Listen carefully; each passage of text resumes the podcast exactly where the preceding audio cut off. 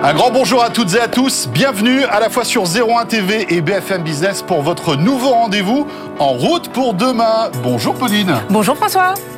Avec au sommaire cette semaine pour ce deuxième numéro, eh bien on va parler encore de l'une des voitures électriques stars du moment, c'est la Model 3.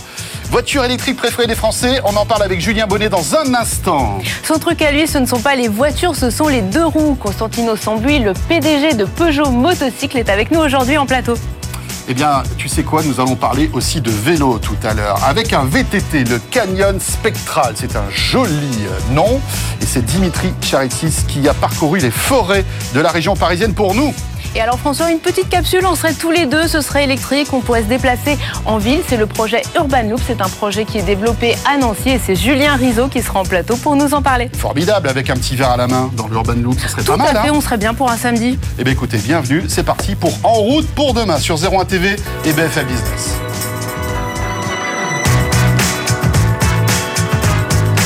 BFM Business et 01 TV présente En route pour demain avec Pauline Ducamp et François Sorel. Merci d'être avec nous. Hein. Dorénavant, tous les week-ends, votre nouveau rendez-vous, on le disait, en route pour demain. Et Pauline, on va évoquer maintenant l'une des voitures électriques préférées des Français. Oui, c'est un peu une petite surprise François, puisque jusqu'à présent, la voiture la plus vendue en France, la voiture électrique, c'était la Renault Zoé. Et puis là, depuis le début de l'année, elle est arrivée, la Tesla Model 3, et c'est elle qui a raflé le top des ventes, le numéro 1. Elle s'est fait doubler notamment euh, à partir du mois de mai. Alors Julien Bonnet, vous êtes euh, journaliste euh, automobile, mobilité pour BFM Business. Alors comment on explique de voir cette américaine passer devant notre championne nationale, la Zoé? Oui, bah finalement, c'est la confirmation d'un succès euh, attendu. En fait, on est à peu près à 8000 ventes euh, depuis le début de l'année. Et donc, la Zoé, pour se rendre compte, c'est 7440 ventes. Et dans le trio tête, on retrouve aussi une autre petite française, la Peugeot i208. Donc, euh, il faut rappeler qu'on est en forte période de progression des ventes de voitures électriques, donc portée, bien sûr, par toutes les aides qu'il y a Mmh. actuellement. Et finalement, c'est une, une, une consécration pour la Model 3. Alors, il y a plusieurs facteurs, mais c'est vrai que les ventes d'électriques, elles progressent, mais elles se sont un peu tassées depuis le début de l'année. Oui, parce qu'on on parle, on parle de chiffres quand même qui sont somme toute assez faibles. Hein. 8000 c'est ça. voitures par-ci, 7000 voitures par là. Complètement. Euh, ça, ça, reste des petits volumes. Le marché, là, volumes. depuis le début de l'année, c'est 7% euh, du marché du neuf. Euh, le vrai, la vraie motorisation qui a le vent en poupe en ce moment, c'est l'hybride. hein. On passe à pratiquement une vente sur quatre. Alors c'est lié principalement aussi au fait que la plupart maintenant des moteurs essence sont passés en ce qu'on appelle l'hybridation légère. Et ça, c'est intégré dans la catégorie hybride. Donc c'est une petite subtilité, mais finalement, ça fait un peu grossir euh, ce qu'on appelle hybride, parce que ça va vraiment de l'hybridation très légère à l'hybride rechargeable qui lui permet de rouler en 100% électrique. Oui, ce qui n'est pas du tout la même chose, hein, rappelons-le. hein, quand même, Absolument hein. pas. Et Bien puis sûr. Julien, c'est vrai qu'on pense aussi euh, les hybrides et les voitures thermiques. Il y a eu aussi cette euh, plus largement qui a perturbé tout le marché, c'est la crise, la pénurie des semi-conducteurs. Et Tesla, lui, il est plutôt épargné. On les a jamais entendus arrêter euh, la production de leurs véhicules. C'est ça. Pour le moment, ça a été plutôt euh, limité du côté de chez Tesla, en tout cas officiellement. Euh, chez Renault, il y a des petits doutes. En début d'année, on parlait par exemple de problématiques euh, au niveau justement des semi-conducteurs. On sait que certains constructeurs ont dû euh, stopper la production de certains modèles ou renoncer à des écrans, par exemple. Et c'est vrai que dans une Zoé, la, la dernière génération, où il y a quand même pas mal d'écrans, ça peut avoir joué aussi sur une- un problème au niveau de l'offre. Après, c'est vrai que euh, la Model 3 aujourd'hui, elle arrive euh, euh, comment euh, en force. Elle est aussi sur un positionnement complètement différent de la Zoé. La Zoé, c'est une citadine polyvalente. La Model Petite. 3, c'est une berline compacte. Donc, on, on a aussi quand même un autre véhicule dans, dans l'offre actuelle. Un mot, Julien, quand même, sur l'agilité commerciale de Tesla. hein. C'est des petits malins hein, chez Tesla, parce que finalement, ils s'adaptent aussi euh, au marché des pays. hein. Euh, effectivement, en France, on avait euh, cette limitation des 50 000 euros pour pouvoir bénéficier du bonus plein pot de 7 000 euros. La Tesla Model 3 était bien au-dessus. Eh bien, ils se sont dit, bah, c'est pas grave, on va la, baisser pour que justement les, futurs acquéreurs puissent bénéficier de ce bonus. Et c'est peut-être ça aussi qui a fait accélérer les ventes. C'est exactement ça. En fait, depuis le début de l'année, Tesla il commercialise une version d'entrée de gamme de la Model 3. Alors, c'est encore plus subtil parce que le plafond, il est à 45 000 euros. Ah oui, et Tesla a mis son prix de départ de la Model 3 à 43 800. Donc, vous avez le droit euh, pour ça à qu'une seule Et option. on n'est pas loin de la Zoé finalement, hein, quand on commence Oui, c'est ça, parce que finalement, le- euh, alors la Zoé est hein, quand même un petit cran en dessous, mais c'est vrai qu'il faut rappeler pour une prestation aussi euh, différente. On est à peu près à un peu plus de 30 000 euros pour une Zoé, ce qui est quand même Mm. assez, assez cher, mais c'est vrai qu'en ce moment, les aides, ça, ça, ça permet de relativiser un peu aussi tout ça. Et donc, c'est vrai que Tesla, avec cette astuce, 43 800 euros, vous pouvez vous prendre une option, une couleur par exemple, vous êtes sous les 45 000 euros, ça fait descendre la facture de 7000 euros. Et pour une Tesla, c'est vrai que quand on a l'habitude des modèles S à des prix quand même assez élevés, bah, avoir une Tesla à 38 000 euros neuve, c'est assez impressionnant. Et puis ça, ça concurrence beaucoup à la fois les plus petits modèles et l'occasion qui démarre un petit peu dans l'électrique, même si ça reste encore assez limité. Puis on a aussi les superchargeurs, parce que c'est quand même un atout en plus de pouvoir finalement euh, recharger avec un réseau qui maille tout le territoire. Oui, il y a tout l'écosystème Tesla. C'est clairement une des raisons du succès de, Tesla et d'avoir dépassé la Zoé en ce moment. C'est la capacité aujourd'hui à proposer un réseau de superchargeurs en propre. Donc pour rappel, euh, c'est vraiment que les clients Tesla qui peuvent accéder à ces chargeurs rapides. Et euh, là, c'est vrai qu'on voit en plus le réseau se développer à l'approche des vacances d'été, où on craint beaucoup avec l'explosion des ventes de voir justement des embouteillages à la pompe, hein, plutôt à la borne électrique sur autoroute notamment et euh, Tesla semble pour le moment protégé. Il sera intéressant de voir euh, cet été justement le taux d'occupation des superchargeurs avec certains utilisateurs qui craignent aussi cette vague d'arrivée de nouveaux clients qui vont euh, faire d'autant plus de monde aux superchargeurs. Euh, dernière petite question, euh, Julien, est-ce que le prix euh, de, la Tesla va augmenter justement Je crois qu'il y a eu des indicateurs qui, qui, démontraient que les prix commençaient à remonter, c'est vrai ou pas? Oui, alors récemment il y a eu ce phénomène dans différents marchés. La France pour le moment a été épargnée, donc c'est vrai qu'on présuppose que ça pourrait augmenter prochainement. Alors c'est toujours une incertitude assez forte chez Tesla, c'est-à-dire que les prix varient. Alors, des fois c'est à la baisse et ça peut aussi créer voilà des, des, problèmes chez certains acheteurs qui s'estiment lésés. Hein. On se souvient que justement au moment de commercialiser cette version d'entrée de gamme, euh, Tesla avait globalement baissé euh, les prix de tous ses modèles et certains euh, clients qui avaient acheté la voiture bah, quelques mois juste avant s'estimaient logiquement lésés et pensaient tout de suite prix de revente. Donc donc c'est vrai que ça va être important de, de suivre ça dans les, les, prochains mois. Et puis il y a aussi le lancement du Tesla Model Y, le petit SUV qui est particulièrement attendu, qui est pour l'instant suspendu au sort de l'usine de Berlin, qui était prévu pour mi-2021. Ça semblait très optimiste et a priori on serait plutôt sur début 2022. Mais tout ça, ça va aussi redynamiser les ventes de Tesla. Il y a aussi beaucoup de modèles concurrents euh, qui arrivent euh, hmm. voilà, chez les grandes marques, euh, bien sûr, très connues. Et donc ça, ça va créer tout un, tout un univers nouveau pour le véhicule électrique en France et puis dans le monde, en et Europe. ce projet de petite, enfin de citadine Tesla. Hein. oui, alors qui pour l'instant n'a pas été confirmé, hein, qui a beaucoup d'attentes, notamment sur le marché européen, où c'est vraiment ce genre de véhicule qu'on recherche. et puis il faudra voir voilà, si ça peut être une clé pour Tesla pour garder son leadership à l'avenir. Donc on va continuer de scruter les ventes euh, de Tesla euh, sur les prochains mois. Tous les matins avec Pauline, on regarde ça. Hein. C'est notre indicateur à nous. C'est notre euh. indicateur, notre horoscope à nous, notre météo à nous finalement. Merci beaucoup Julien. Julien Bonnet, journaliste donc à BFM Business. on revient tout de suite avec notre invité. On va parler de scooter. BFM Business et 01 TV présente En route pour demain. L'invité. Alors aujourd'hui, nous recevons Constantino Sambuy. Bonjour, merci beaucoup d'être avec nous. Alors vous travaillez pour Peugeot, vous êtes directeur général, mais pas Peugeot du côté des autos, mais Peugeot du côté des motos, des deux roues, des scooters. Alors, est-ce que vous pouviez nous expliquer un petit peu Peugeot motocycle? Qu'est-ce que c'est justement par rapport à Peugeot qu'on connaît dans l'automobile depuis très longtemps, qu'on connaît aussi dans les moulins à poivre et tous les ustensiles de cuisine? Mais c'est vrai qu'on ne pense pas forcément à Peugeot quand on pense euh, deux roues. Absolument. Vous savez, la marque Peugeot existe depuis plus de 110 ans. Et les motocycles existent depuis 1898. Euh, Ça veut dire qu'on est là depuis plus que 120 ans. On est dans le berceau de, la marque euh, en Franche-Comté, à Mandeur. Et euh, depuis ce, jour-là, on, fait des, on fait des motos, on fait des scooters, on a fait des cyclomoteurs, et toujours basé à Mandeur, avec le siège social à Mandeur. Mais quel est le rapport que vous avez avec Peugeot Automobile? Absolument. Euh, bon, on était bien en division du, du, groupe PSA, disons, jusqu'à 2015. En 2015, euh, la marque était, et, toute l'usine était vendue à 51% euh, à un nouveau actionnaire qui s'appelle Mahindra Mahindra indien. Et en 2019, on est passé 100% du groupe indien Mahindra. D'accord. Alors, Peugeot... on a encore une relation très forte avec le groupe Stellantis aujourd'hui. On est bien encore Peugeot. Et, euh, mais on a changé d'actionnaire complètement. Donc il n'y a plus de, en fait, d'actionnariat français de PSA dans euh, Peugeot Motocycle. En fait. Absolument. Aujourd'hui, on est 100% indien, même si on est complètement basé en France. D'accord, bien sûr. Justement, toujours l'ADN Peugeot. Quelle est la place de la France dans votre stratégie mondiale euh, retravaillée avec Mahindra? Bah, écoutez, la France, c'est notre marché domestique et ça reste notre marché domestique. Aujourd'hui, ça représente plus ou moins 25% de notre vente encore, euh, même si avec les marchés globaux, peut-être ça, ça va diminuer dans, le futur. Mais quand même, ça reste notre DNA, ça reste, le, staff, ça reste français, euh, à part moi. Mais quand même, on est, bien avec des grosses racines en France. Les euh, développements de produits est bien fait ici. On a des usines aussi en Chine Mais quand même, on est bien implanté en France et, et ça reste notre, notre expérience tous les jours. Alors Constantino, présentez-nous un peu Peugeot Motocycle. Quels sont les, vos produits stars et quel type de deux roues fabriquez-vous? On produit de deux roues et on produit de trois roues. Ça veut dire que euh, avec le euh, dans, dans l'histoire, on a commencé notre premiers 70 ans de, de, de, de, Peugeot, on faisait plus, surtout de, motocycles. Après, on est passé sur le scooter après la guerre. Après encore, euh, on est passé sur le cyclomoteur. Je pense que beaucoup de monde ici, votre, votre, votre aussi en France, il se rappelle du 103, du 103 SP, etc. Présent. J'en avais un, Pauline. J'avais mon petit 103 rouge métal à l'époque. Oh, il était très beau. Ouais.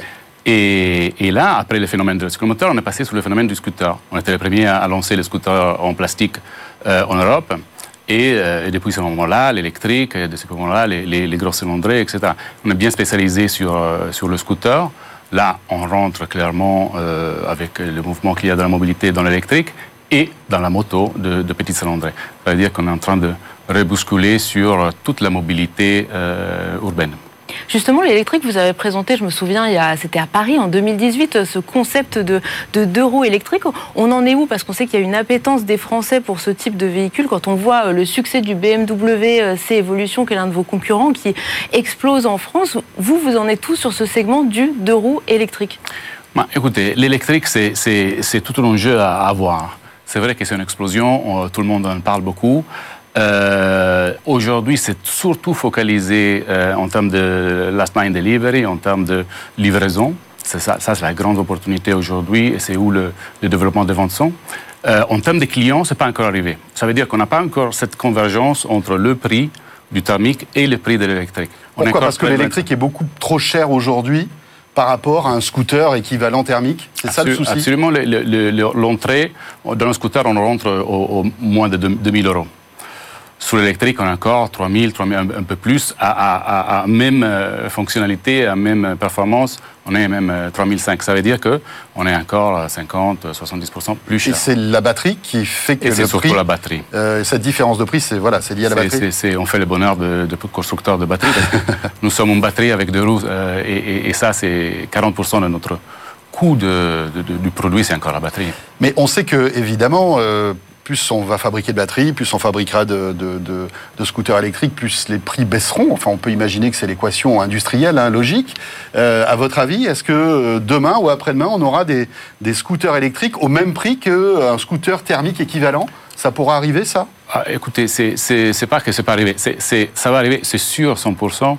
Nous, on va déjà à 2030, le, notre marché de deux roues à 60 10% électrique. 2030 2030, 70% électrique. Aujourd'hui, euh, on, est, on est à moins de 5%. Qu'est-ce qui se passe? C'est clair qu'il y aura euh, les, les coûts qui, qui, vont baisser, mais surtout, il y a les coûts de thermique qui vont augmenter avec les réglementations qui sont arrivées, l'Euro 5, l'Euro 6 qui va, qui va arriver en fin de la décade, et tout ça va augmenter aussi. Alors c'est là qu'il y aura une, une convergence. Est-ce qu'on va rester au, au, moins de 2000 euros? Ça, ça, on va voir. Est-ce que l'autonomie est un problème aujourd'hui des scooters électriques ou pas finalement quand vous faites des sondages auprès de vos clients? Ça dépend de votre budget. Si, si vous mettez beaucoup d'argent et ça veut dire que vous achetez beaucoup de batteries, l'autonomie c'est pas un problème. Mais si vous voulez rester à un prix euh, accessible, ça reste, ça reste euh, un souci. C'est pour ça que le, le, le succès de l'électrique aujourd'hui, c'est dans les flottes, c'est dans les deliveries. Ça veut dire que si vous utilisez le, le véhicule pour la livraison, 10 heures par jour, ça. ça. vous coûte au kilomètre, ça vous coûte pas beaucoup. Vous l'utilisez euh, d'aller faire 3 km aller au boulot, ça vous coûte encore un peu plus cher. Mais est-ce qu'il y a des aides? Parce qu'on sait que pour l'automobile électrique, notamment, c'est ce qui incite aussi un certain nombre d'automobilistes à faire le switch et à passer du thermique à l'électrique. Ce sont les aides. Est-ce qu'il y en a justement sur les, les deux roues, sur les scooters électriques? Il y en a absolument. Il y en a un peu sur tous les pays. En France, euh, notre, notre produit électrique qu'on vient, on vient de lancer euh, il, y a, il y a 9 mois, ça coûte euh, 3005 euros et normalement on a une, aide à 400, 400 euros en France. Comment vous voyez euh, l'avenir du deux roues en ville? Parce qu'il y a beaucoup de, débats en ce moment. On sait que c'est avec les embouteillages l'un des moyens de se déplacer les plus rapides pour aller d'un point A à un point B. On sait aussi que c'est un, véhicule qui est souvent critiqué parce qu'il fait du bruit, parce qu'il se gare sur les trottoirs. On sait que les municipalités envisagent, notamment en Ile-de-France, de taxer le stationnement euh, des deux roues. Comment vous voyez, vous, cette place du scooter et du deux roues qui est de plus en plus critiquée en ville?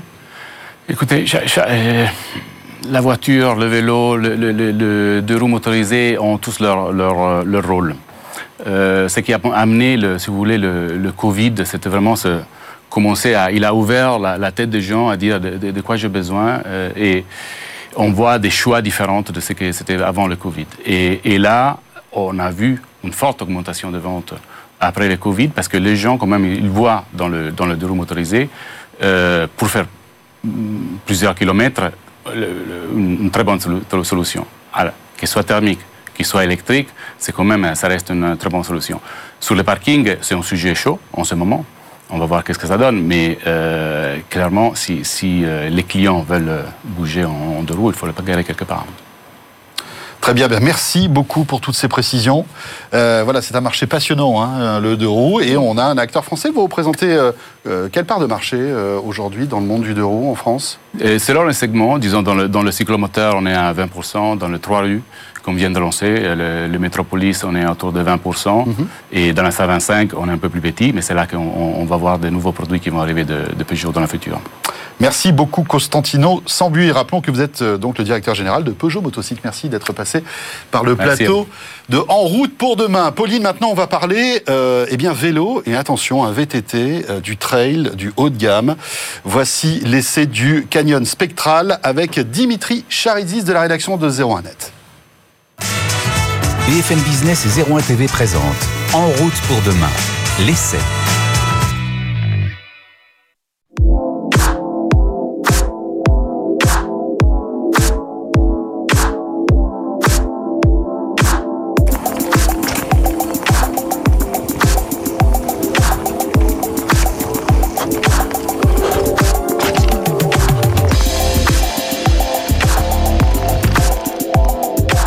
Le test d'aujourd'hui, il est plutôt physique, mais il fait plaisir.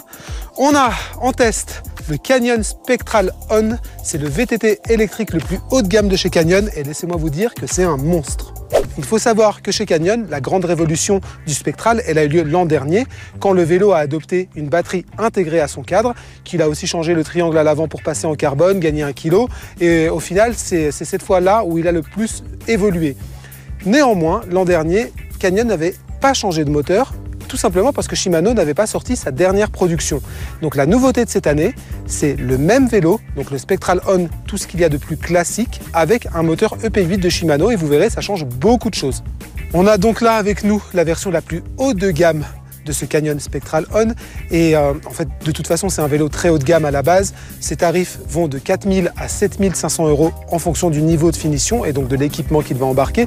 Mais déjà, on peut s'attarder sur le travail qui a été fait. Tous les câbles passent dans les tubes du vélo. Il y en a très peu qui ressortent. Tout est super bien fini. Alors, c'est un vélo évidemment à suspension intégrale avec à l'avant comme à l'arrière 150 mm de débattement. Donc évidemment, sur notre version de test, on a l'équipement le plus haut de gamme qui soit une suspension Fox 36 à l'avant et à l'arrière. La transmission, c'est du Shimano Xter, là aussi du très très bon. Au final, bon, sur ce vélo-là, l'équipement, il n'y a vraiment pas grand-chose à dire. Canyon a fait appel au meilleur et l'a doté de ce qui se fait de mieux sur le marché. Alors on l'a dit, ce qui change vraiment sur cette version 2021 du Spectral On, c'est le moteur. Exit l'ancienne version E8000 de Shimano, elle avait 4 ans, elle était complètement dépassée par la dernière production de Bosch et aujourd'hui on passe en EP8, le tout dernier moteur de Shimano. Concrètement, qu'est-ce que ça apporte? Eh bien tout simplement une meilleure assistance. Les 80 Nm de couple, ils sont disponibles dès le démarrage, c'est sûr, mais de manière progressive. Et c'est ce qui colle de plus en plus en fait à la nouvelle façon de faire du VTT électrique. On ne demande plus à un vélo de disposer immédiatement de toute sa puissance, on lui demande de correspondre de plus en plus à un vélo musculaire et d'être en fait aidé à mesure que la difficulté arrive. Sur cette EP8, il y a trois modes d'assistance. On a un mode d'assistance éco qui permet de sauvegarder la batterie et de, faire travailler ses jambes. On a le mode trail qui est celui que nous, on a le plus utilisé ici. Et puis ensuite, il y a le mode boost qui est réservé. Alors, vous pouvez l'utiliser évidemment tout le temps, qui est très utile, notamment quand ça monte vraiment sec. Et là, pour le coup, le vélo s'envole littéralement. Et bien sûr, du côté des roues, on a une approche assez moderne du VTT avec des roues de 29 pouces à l'avant et 27,5 à l'arrière. Alors côté pratique, qu'est-ce que ça donne? Clairement, c'est un quasi sans faute de la part de Canyon. Il y a vraiment très peu de choses à reprocher à ce vélo. On a énormément apprécié rouler avec autour de nous. Ça a été un plaisir, il est très dynamique, il est très joueur, notamment en descente, on s'est éclaté. Après en montée, il a tendance à cabrer un tout petit peu, mais euh, j'imagine qu'avec un peu plus d'exercice et avec l'accoutumance, ça doit encore s'améliorer. Clairement, ce vélo, il est vraiment top et c'est normal compte tenu de son prix. Mais là où c'est important, c'est qu'on n'est pas forcément obligé d'aller vers les 7500 euros qu'il nécessite. Ça commence à 4500 euros, c'est évidemment important, mais pour du vélo haut de gamme, ça reste très très bon. Un petit point sur l'autonomie, c'est une batterie 630 watts qui équipe ce vélo. Alors bien sûr, l'autonomie va être très variable en fonction de la météo, de la personne qui fait du vélo et du terrain.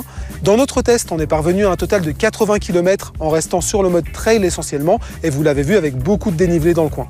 Finalement, et c'est assez paradoxal, ce qu'on a préféré sur ce canyon électrique, c'est justement le fait qu'il fait oublier son assistance.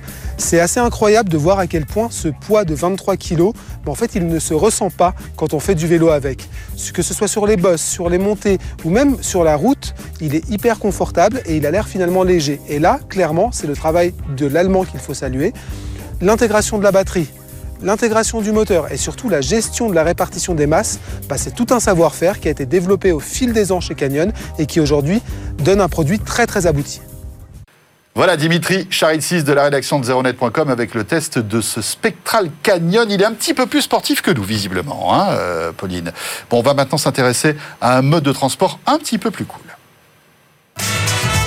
BFM Business et 01 TV présente En route pour demain, en région.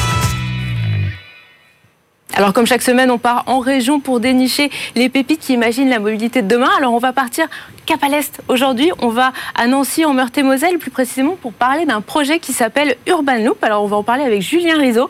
Bonjour. Bonjour Julien. Bonjour Pauline, bonjour François. Vous êtes journaliste à BFM Business spécialisé automobile, mobilité. Alors Urban Loop, si j'ai bien compris, sont des petites capsules autonomes électriques qui en fait vont concurrencer euh, les voitures et en même temps vont permettre de faire le lien entre les différents transports en commun. Oui, c'est vraiment un nouveau mode de transport. En fait, Urban Loop, c'est une flotte de petits véhicules, donc électriques, sans batterie, autonomes euh, qui sont aussi interconnectés grâce à l'intelligence artificielle entre elles et puis qui permet à un usager de se rendre directement à sa, destination sans passer par euh, un arrêt comme on peut avoir pour un tramway ou un métro. Euh, concrètement, imaginez, on rentre dans la capsule, on peut accueillir, elle peut accueillir jusqu'à deux personnes, une personne et son vélo. On indique dans la, station où on veut se rendre et puis la capsule part directement en prenant le chemin le plus rapide. à chaque arrêt, à chaque station différente de, de, de loop, en fait, il y aura un, un double voie sur les rails qui permettent du coup à la capsule de dépasser l'autre en fait et du coup d'aller directement à la destination. Euh, ce qu'il faut bien comprendre aussi, c'est que dès qu'une capsule est utilisée et qu'elle part euh, à destination avec un usager, une autre euh, capsule d'une autre station part aussi directement pour rejoindre la, station qui a été utilisée pour qu'il y ait toujours, toujours des capsules à, bord de la, de Donc une fréquence en fait très élevée. Toujours, enfin, il y a mhm. toujours une fréquence très élevée et du coup c'est c'est la fin de l'attente de l'arrêt à l'arrêt de bus, la fin de l'attente au tram parce qu'il y aura toujours une capsule en fait euh, disponible avec l'Urban Loop. Alors Julien, l'autre avantage de ce de cette de ce nouveau moyen de transport, c'est que c'est le plus écologique au monde. Oui, hein, l'entreprise a en effet réalisé en fin mai, donc le 28 mai, le record du monde de la plus faible consommation d'énergie au kilomètre. 0,47 centimes précisément. C'est donc on est en dessous du centime d'euro. Et ça roulait à, le véhicule roulait à 52 km heure. Euh, Urban Loop euh, pense arriver jusqu'à 60, 75 km heure à terme. Et c'est grâce notamment à la légèreté de la capsule, 400 kg au total, une légèreté et une taille réduite qui permet à Urban, Loop de s'installer à peu près partout. Imaginez, on pense même à se mettre à créer des tunnels en dessous des pistes cyclables. Donc on pourrait euh, carrément avoir une Urban Loop en dessous des pistes cyclables. Et puis euh, après, elles peuvent aussi se, disposer sur les rails de la SNCF qui sont notamment euh, pas utilisés dans les petites, qui sont plus utilisés en tout cas dans les villes moyennes. Donc c'est une innovation créée à l'origine par des étudiants, donc de l'école des écoles d'ingénieurs de Nancy comme l'école des mines ou l'ENSEM. Et le point de départ des, professeurs, c'était vraiment créer un nouveau mode de transport en utilisant les derniers progrès industriels. Et donc c'est d'ailleurs grâce à la réduction des tailles des moteurs électriques qu'on peut trouver dans les vélos ou dans les, trottinettes, qu'Urban Loop est aujourd'hui une réalité. Et c'est ce que nous a dit euh, Jean-Philippe Manjou, le directeur du projet. Le but, c'est d'avoir, euh, euh, de faire que la somme des véhicules soit plus léger que les gros contenants et qui consomment moins. Et aujourd'hui, ça devient possible, notamment avec les progrès qu'il y a eu dans ces vélos électriques, ces moteurs électriques, pardon, qu'on trouve dans les vélos électriques, dans les trottinettes, dans les Segway, etc. Aujourd'hui, une flotte de petits véhicules, ça va pas consommer plus qu'un gros véhicule, puisque mais 30 scooters électriques, ça consomme moins qu'un bus vide en cycle urbain. Et c'est ce nouveau paradigme qui, est contre-intuitif et, c'est pour ça que les gens pensent, voilà, là, si on a plein de petits véhicules, ça va consommer plus qu'un gros. Et euh, la réalité aujourd'hui, ça n'est plus ça. Euh, ça l'était vrai du temps des moteurs thermiques, mais avec ces petits moteurs électriques, euh, la donne est différente.